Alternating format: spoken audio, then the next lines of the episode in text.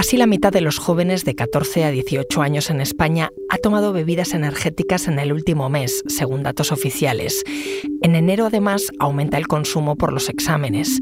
La tendencia preocupa a los médicos, porque estos refrescos están repletos de azúcar y excitantes.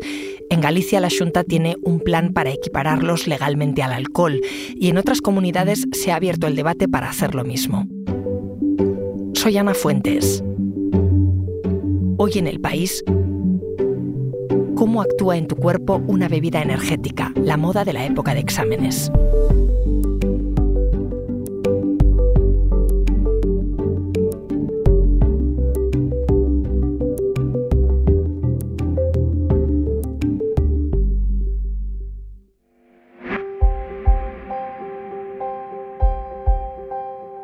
Tras tomar el primer sorbo de la bebida, esta empieza su camino hacia el intestino delgado, que es donde se produce el paso de los ingredientes de la bebida a la sangre.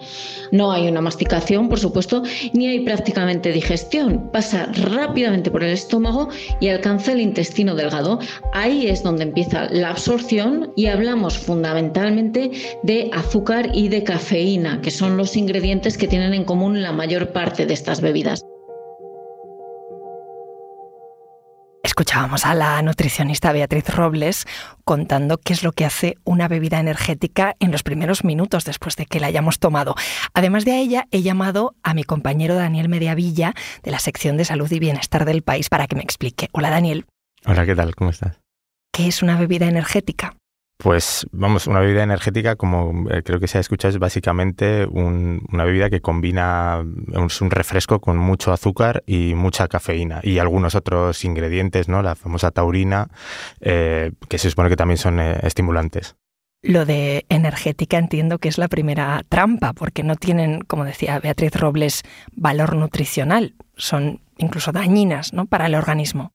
Claro, sí, bueno, valor nutricional no tienen, aunque es cierto que, energía en cierta medida sí que dan, porque la cafeína es algo que te, que te pone alerta o que te puede tener incluso mejor rendimiento deportivo. O sea, por ejemplo, la, Agencia Mundial Antidopaje a partir de ciertos niveles no, no permite el consumo de cafeína. ¿En qué se diferencia un refresco eh, como una bebida de cola que también lleva cafeína de una bebida energética? Principalmente, bueno, una bebida de cola mm, normal eh, tiene un tercio eh, de, la cantidad de cafeína que pueda tener una bebida normal de las que llamamos eh, energéticas. Y luego la cantidad de azúcar es relativamente, relativamente similar. O sea, la principal diferencia yo diría que es la cantidad de cafeína. Te mencionaba esas bebidas de cola, estoy pensando que el origen de ese tipo de bebidas fue medicinal, o al menos así se quería vender a finales del siglo XIX en Estados Unidos.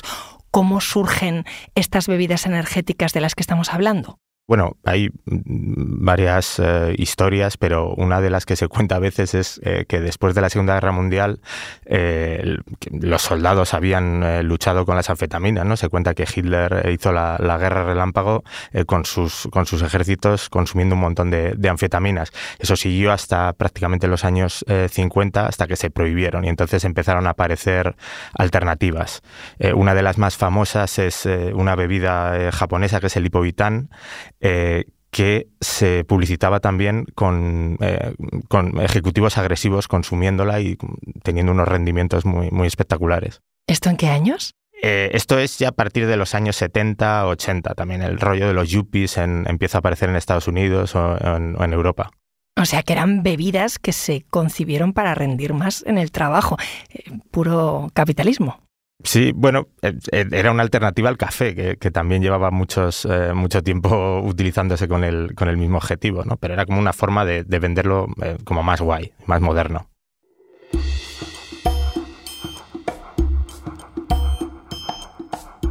He llamado porque eh, estas semanas hablamos más de bebidas energéticas y su consumo entre estudiantes porque estamos en época de exámenes universitarios y también porque estas bebidas están en el punto de mira político. La Junta de Galicia ha puesto en marcha una legislación que multa con hasta 3.000 euros, si tengo bien entendido, a un menor que consuma estas bebidas. Lo que quieren hacer básicamente es poner eh, la misma norma para las bebidas energéticas que para las eh, bebidas alcohólicas, ¿no? O sea, que van eh, en un rango de, entre 600 y 600 mil euros en los casos más graves para las empresas que, faciliten este tipo de, bebidas a los niños y adolescentes.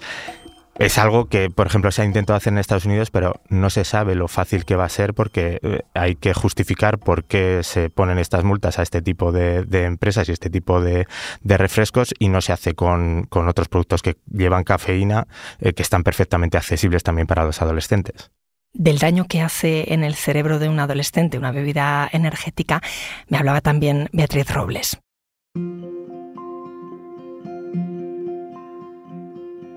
El cerebro de los adolescentes es más sensible a la ingesta de bebidas energéticas. Los niños, los adolescentes son grupos de mayor riesgo, por una parte porque están en etapas de desarrollo y por otra porque eh, por lo general van a tener, al menos durante una etapa de, su desarrollo, un menor peso corporal respecto a los adultos. El consumo habitual de bebidas energéticas en adolescentes produce alteraciones de sueño, síndrome de abstinencia, hiperactividad, dolores de cabeza crónicos, alteraciones incluso en el circuito de recompensa que van a condicionar sus elecciones alimentarias futuras. Escuchamos a Beatriz Robles hablar de los riesgos de consumir estas bebidas energéticas y de mezclarlas con alcohol. ¿Pueden ser una puerta de entrada a otras drogas? Pues empiezan a consumirlas muy jóvenes. Las últimas eh, encuestas sobre, sobre el consumo de este tipo de bebidas dicen que es eh, un poquito más del, del 47% de, las, de, los chavales de, entre 14 y 17 años ya las, ya las consumen. Y luego pues el consumo en principio sigue eh, en, los años siguientes. Es un poquito superior entre los chicos que entre las chicas. ¿Y por qué más entre chicos que entre chicas?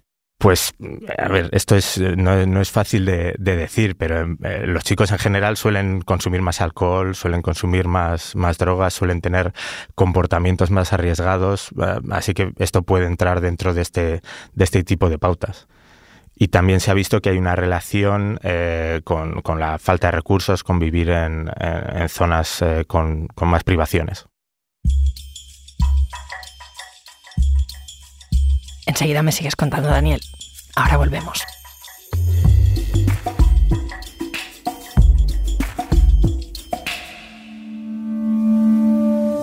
Porque escuchas hoy en el país y siempre tienes ganas de más, recuerda que los sábados y los domingos tienes nuevos episodios gracias a la colaboración de Podimo y El País Audio.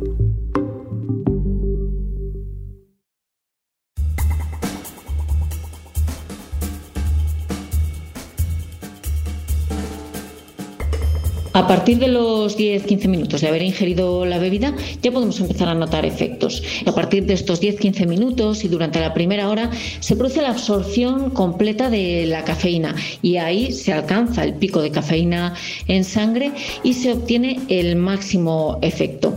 Durante este tiempo lo que ocurre mm, es que llega la cafeína a los receptores del sistema nervioso central, mm, que son receptores de adenosinas. Y la adenosina es una molécula que desencadena el sueño y la sedación. Esta es la razón de que mm, aumente el estado de alerta. Además, durante esta primera hora se incrementa la frecuencia cardíaca, se incrementa la presión arterial y a los 30 minutos aproximadamente también alcanzamos el pico máximo de glucosa en sangre. Además, la cafeína de la bebida energética va a inducir la liberación de cortisol, es una hormona relacionada con el estrés y esta va a alcanzar un pico en, sangre más o menos dos horas después de la ingesta de la bebida energética.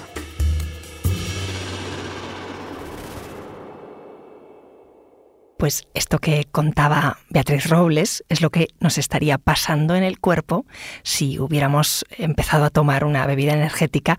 Me estabas contando, Daniel, que eh, los chicos las consumen más que las chicas. Em, ¿Influye la publicidad? Estoy pensando en marcas como Red Bull que patrocinan eventos deportivos. Sí, bueno, lo que se ha visto también es que Red Bull ya se está quedando un poco para la gente algo más mayor. O sea, la gente más joven eh, le está ganando la partida, por ejemplo, Monster, que es, eh, creo que después de Apple ha sido la, empresa que más ha crecido el precio de las acciones en el, en el último año. O sea, son empresas que están creciendo un montón y que están eh, teniendo mucha influencia en, en, lo que, en lo que consumen los, los jóvenes. Y yo no sé si tú sigues eh, streams de Twitch o, de YouTube o cosas así, eh, pero siempre que, ves a, esta gente haciendo esos programas, muchos tienen al lado una, lata de Monster. O sea, es algo muy, muy común y que se mete en, pues en las casas de todos los chavales. ¿Con qué tipo de palabras se anuncian, se dan a conocer?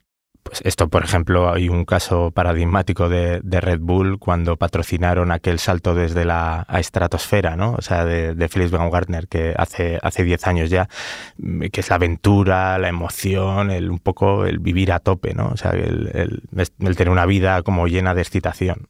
Aquello que decías de los yuppies para trabajar más, pero en la vida diaria. Sí, ahora es casi como más un aspecto lúdico, ¿no? ¿Y todo eso está regulado?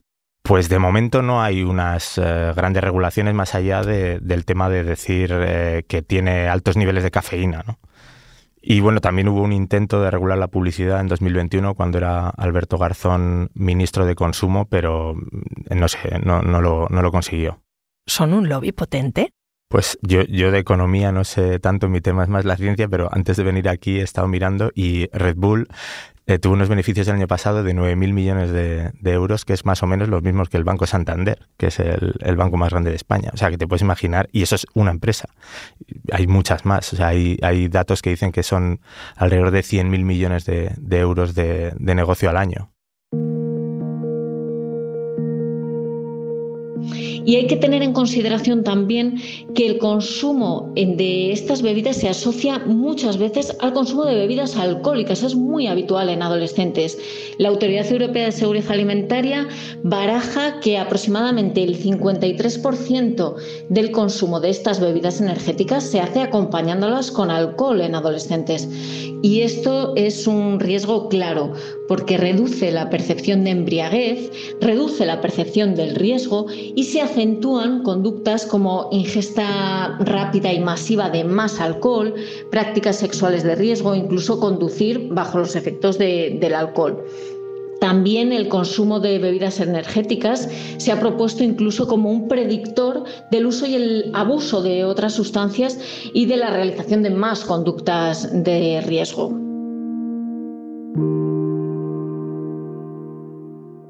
Y pueden ser puerta de entrada, una pasarela para que los chavales tomen otras bebidas alcohólicas o incluso otras drogas.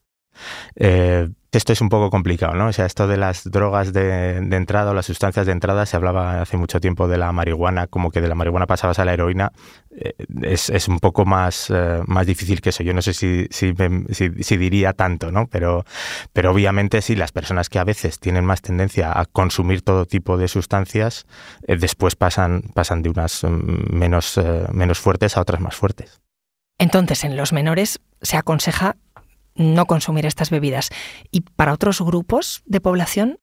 En general, consumir cafeína en exceso es malo porque te puede dar problemas de sueño, de ansiedad o incluso en, casos eh, extremos problemas cardíacos. También se recomienda que no lo consuman eh, las embarazadas. Y, bueno, en general, como en como todo, igual que con el café, yo creo que la moderación es la, mejor eh, recomendación.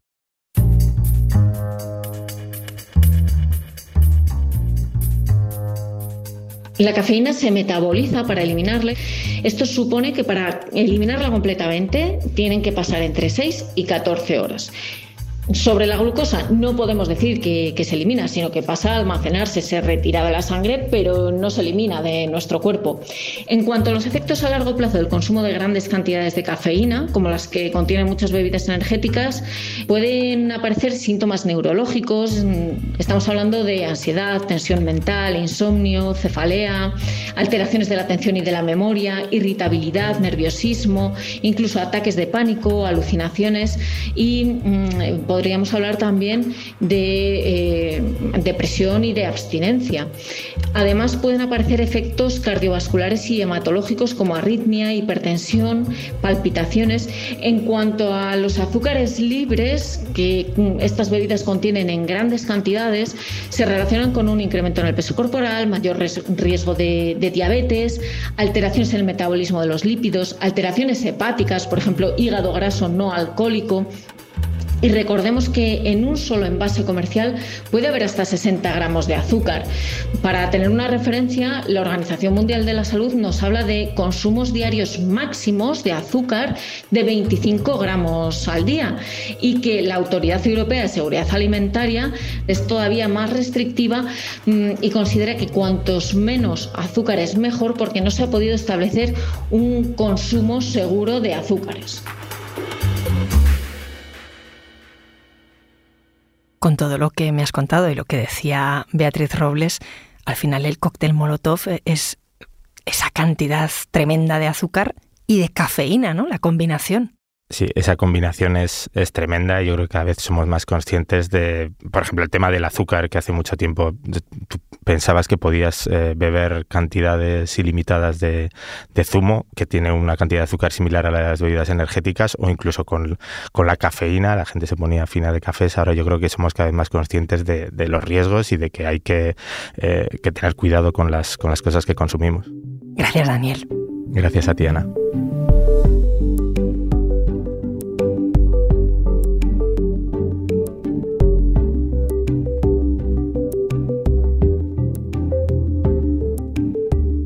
Este episodio lo ha realizado Belén Remacha. La grabación en estudio es de Camilo Iriarte. El diseño de sonido es de Nicolás Chabertidis. La edición es de Ana Rivera y la dirección de Silvia Cruz La Peña. Yo soy Ana Fuentes y esto ha sido Hoy en el País. Mañana volvemos con más historias. Gracias por escuchar.